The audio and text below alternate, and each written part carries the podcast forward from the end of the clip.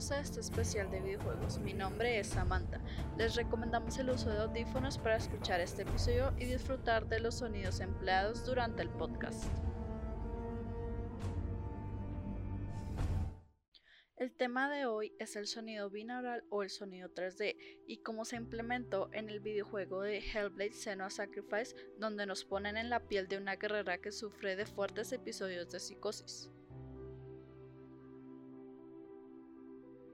El sonido 3D es un formato de sonido envolvente, donde se utiliza un método de grabación en el que se utiliza un micrófono que replica una cabeza humana. El sonido llega desde varios puntos, intentando crear un sonido tridimensional que resulte para el oyente casi tan real como estar presente en ese momento y en ese lugar.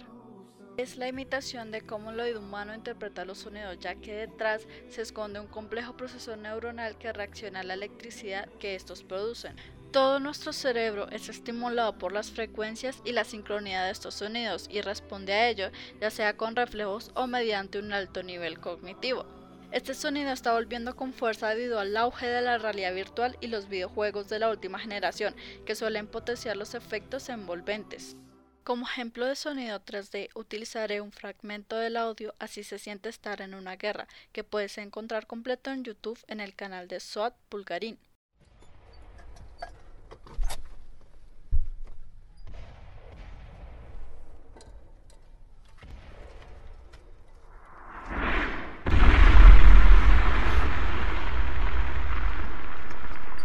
Ready, men? Move out!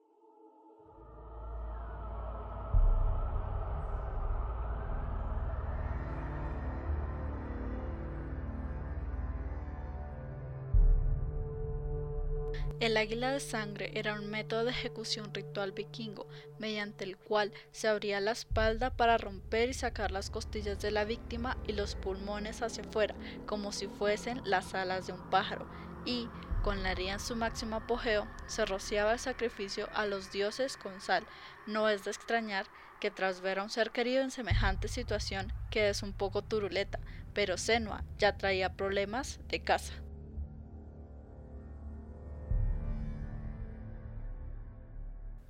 En Hellblade Senua Sacrifice, Ninja Theory mezcla la potencia narrativa del género de los Walking Simulators con mecánicas de aventura y acción que lo alejan de ser parte de ese grupo. Todo para contarnos el viaje a los infiernos de una guerrera celta asolada no solo por los demonios de la guerra, también por los que habitan en su cabeza. Es un juego en el que las voces y los sonidos ambientales cobran una gran importancia durante toda la aventura. Como ya lo mencioné, la protagonista Senua sufre de fuertes episodios de psicosis. Nuestra heroína escucha voces y ve cosas que a veces son reales. La premisa es la siguiente. La heroína, Senua, pertenece a la tribu de los Pictos, oriunda del norte de Escocia. La mitología de esta comunidad es una combinación entre la cultura celta y nórdica. Digámoslo de este modo. Hellblade tiene dos historias que suceden de forma paralela. La primera, esa de la que hablan en los trailers, en la sinopsis y en las imágenes promocionales, es la de Senua, una guerrera celta que se adentra en territorio vikingo en busca de la entrada a Helheim, el reino de la muerte en la mitología nórdica. En este infierno, gobernado por la diosa Hela, Senua aspira a poder recuperar el alma y la vida de Dilion, su amado fallecido.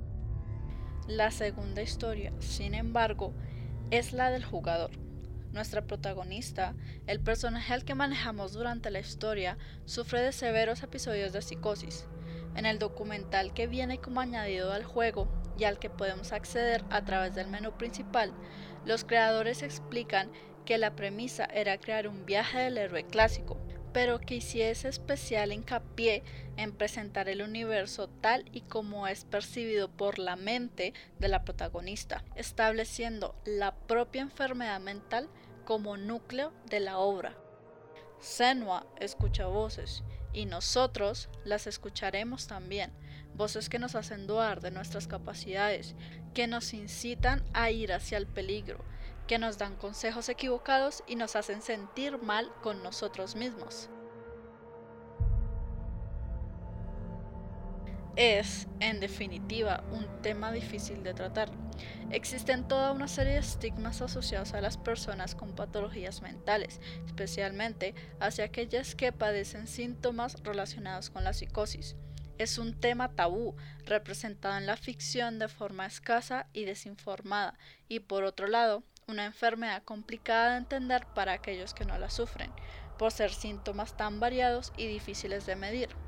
Para conseguir una representación respetuosa y fiel a la realidad, el equipo de desarrolladores consultaron a neurocientíficos y organizaciones mundiales sin ánimo de lucro para capturar adecuadamente la psicosis y los devastadores efectos que esta enfermedad produce en la mente humana y crear el sonido binaural en base a su estudio. Cada voz o susurro que se escucha suena como si se originara dentro de tu propia mente, mientras que los sonidos del entorno intentan alejarte o hacer que cuestiones las acciones que tomas. Es un uso del sonido tan profundamente perturbador que no tiene rival en otras formas de entretenimiento. Y gran parte de ese trabajo ha sido responsabilidad del español David García, jefe de sonido en Ninja Theory, quien junto a las otras 19 personas que trabajaron por 14 años en este proyecto, dedicaron toda su libertad creativa y talento en el desarrollo de este juego tan único y significativo.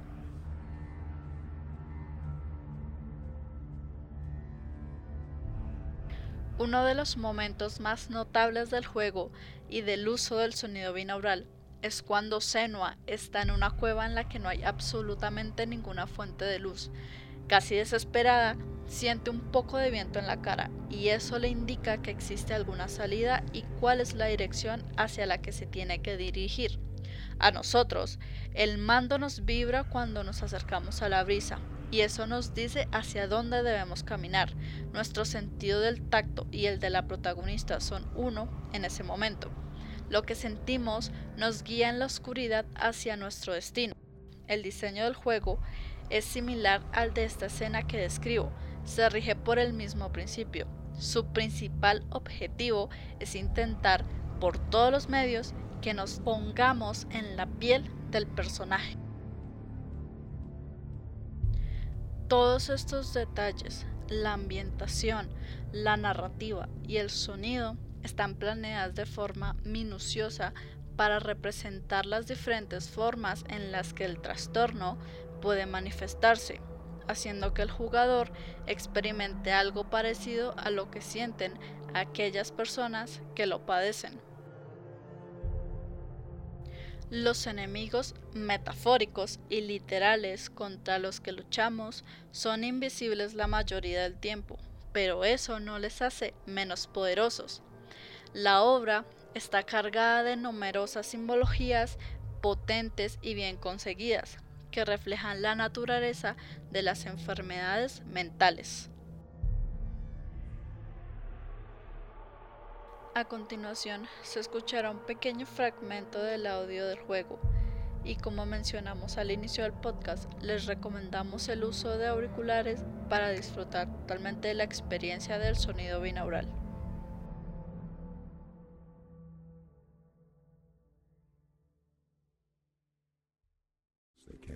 Through stormy black seas, they raided these shores. Do you still hear his screams? And now, that you're home.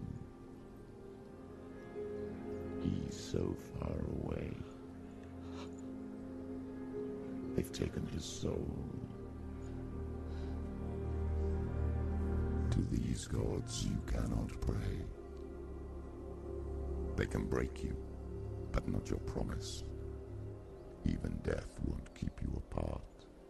Through his darkness you will find him. In your sword still beats a heart. You fought for love unspoilt by your darkness within. You fought for your dreams. Now there's no way to win. In the head of his corpse lies the seat of his soul.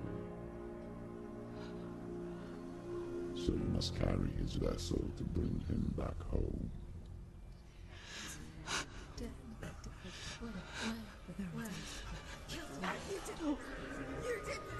They